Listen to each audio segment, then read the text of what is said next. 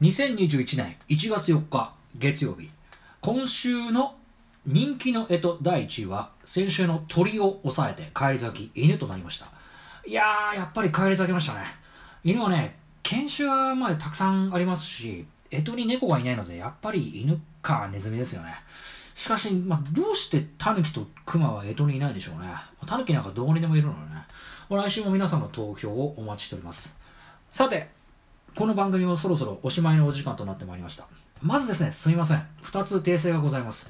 1月2日の放送で、距離測というランニングアプリの話をいたしましたけれども、私その時にですね、グローバルポジシティングシステム GPS のことをですね、誤ってですね、GPA と言っておりました。大変失礼いたしました。大場いたします。あの、GPA ってもう困っちゃいますね。あの、成績表になっちゃいますよね。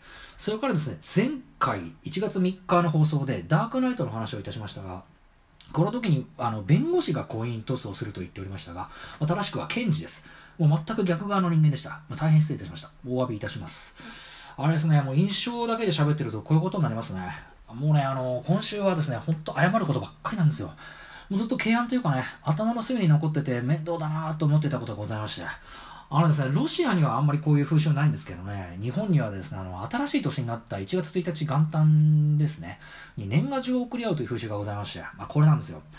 今年本当に出せませんでした。すみません。あの、手前味噌の話なんですけどね、私年賀状ですね、全部手書きなんですよ。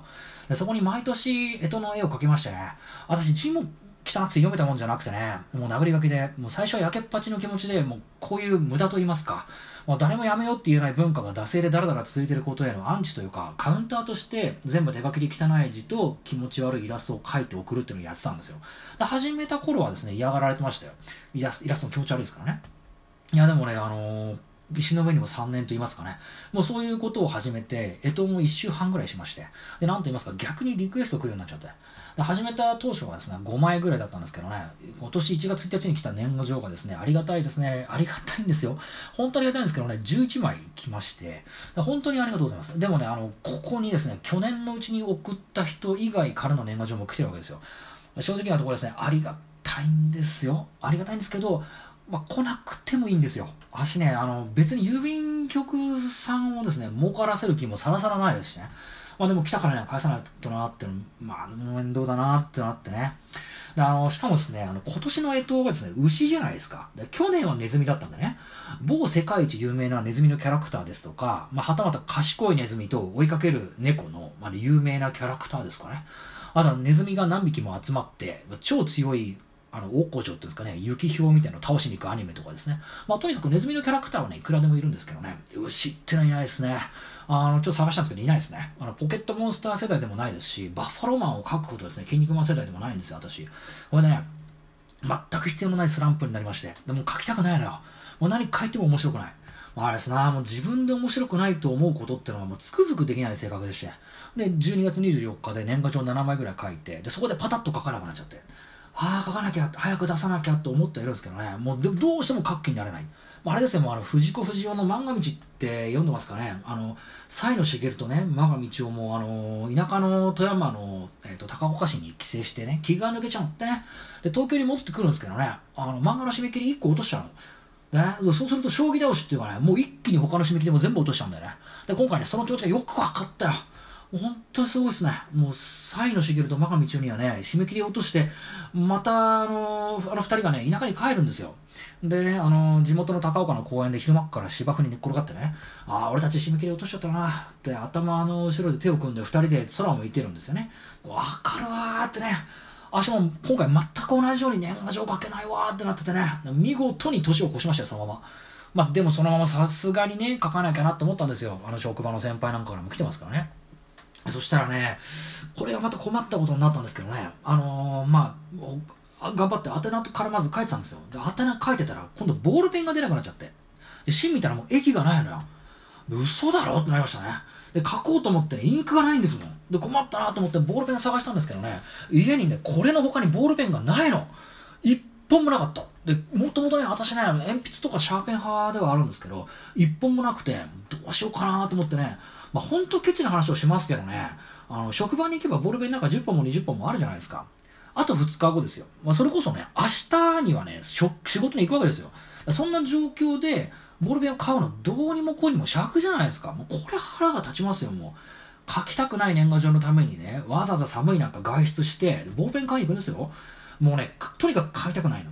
わかりますかね？あの、あの、例えばね、後輩とかと飲み行ってる時ね、ノリで、あのー、おごったりとかね。だから別に必要のないものを5000円買ったりとかね。まあ、飲んでて後輩とかにあの先輩だからはい1万とかね。1万円出しますよこれ気持ちいいんですよこれは。別にいいし面白いしね。でもねあの明日手に入るボールペンにはね一銭たりとも出したくない。あの銀行の手数料も同じなんですけどね。本当なんていうのかなもう理不尽な出費は許しがたいんですよ。もうこっちが分かってんならいいんだけど。でどうしたもんかなと思ってね。で家中ボールペンがないかね探しましたよ、まあ、古い段ボールとかねジャンク品が詰まってる箱とかひっくり返してね。もうそしたら軽い大掃除になっちゃって、もうどうでもいいものがね、出てくる出てくる。もう何年も経った保証書とか、すでに捨てちゃった電気製品の説明書とかね、あとは5年前の水道料金の明細とかね、潰れちゃった漫画喫茶の会員カードとか、あと前に住んでた町の生態の会員証、絶対に行かないであろう病院の診察券とかね、あとあれがね、びっくりする多かったんですよ。もう何台も前のイヤホンのあの、柔らかい部分の替えのゴムパーツ、あの耳につけるゴムパーツがね、といっぱい出てきたんで、もう、俺何個イヤホンダメにしてんだろうと思って。でそれからキャバクラでもらった名刺とかね、あとお菓子とかちっちゃい袋に入れて、あの、お土産で配ったりするじゃないですか。あの時に入り口のところを針金の、あの、ワイヤーでくくるじゃないですか。あの、針金がね、後から後から出てくるんだよ。でもボールペンがね、一本も出てこないのよ。もうすっかり掃除しちゃって、もう、あのこれあれだな、もう次に仕事行く時まで、年賀状書けないなと、ちょちょっと思ってたのよ。まあ2枚だけだしね、ってね。で、今日ですよ。もう、今日なんですけどね。私、もう最後の冬休みでね、何するかなと思ってたんだけど、あれです。あの、六本木でやってるジョン・レノンと小野陽子のダブルファンタジー店に行くことにしたんですよ。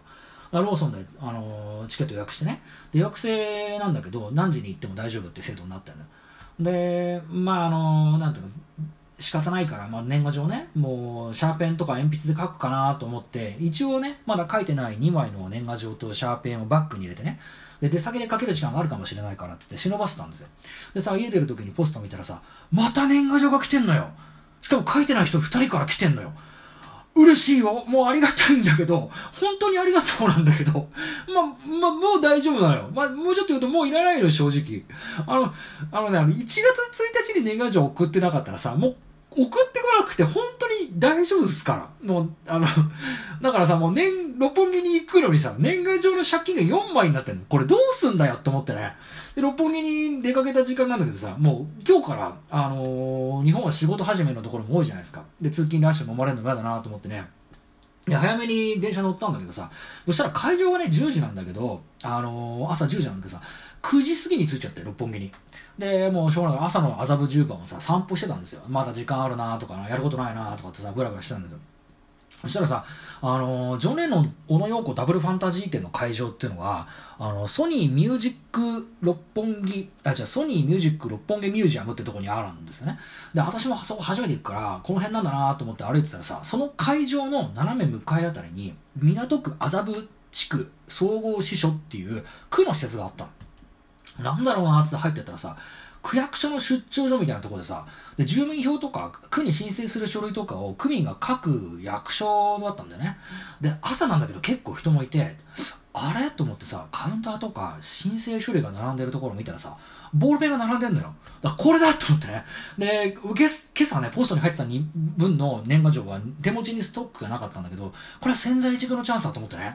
あの、港区麻布地区総合支所でね、ダブルファンタジー店が開場する前の間にですね、あの、年賀状2枚書きましたよ。もう、どうしようもない汚い字と気持ち悪い絵をですね、六本木の一等地で書きましたよ。もう、これはね、神っていうかね、もう、まあ、あの、ジョンのねお、お導きだと思いましたね。もう、これは勝ったと思ったね。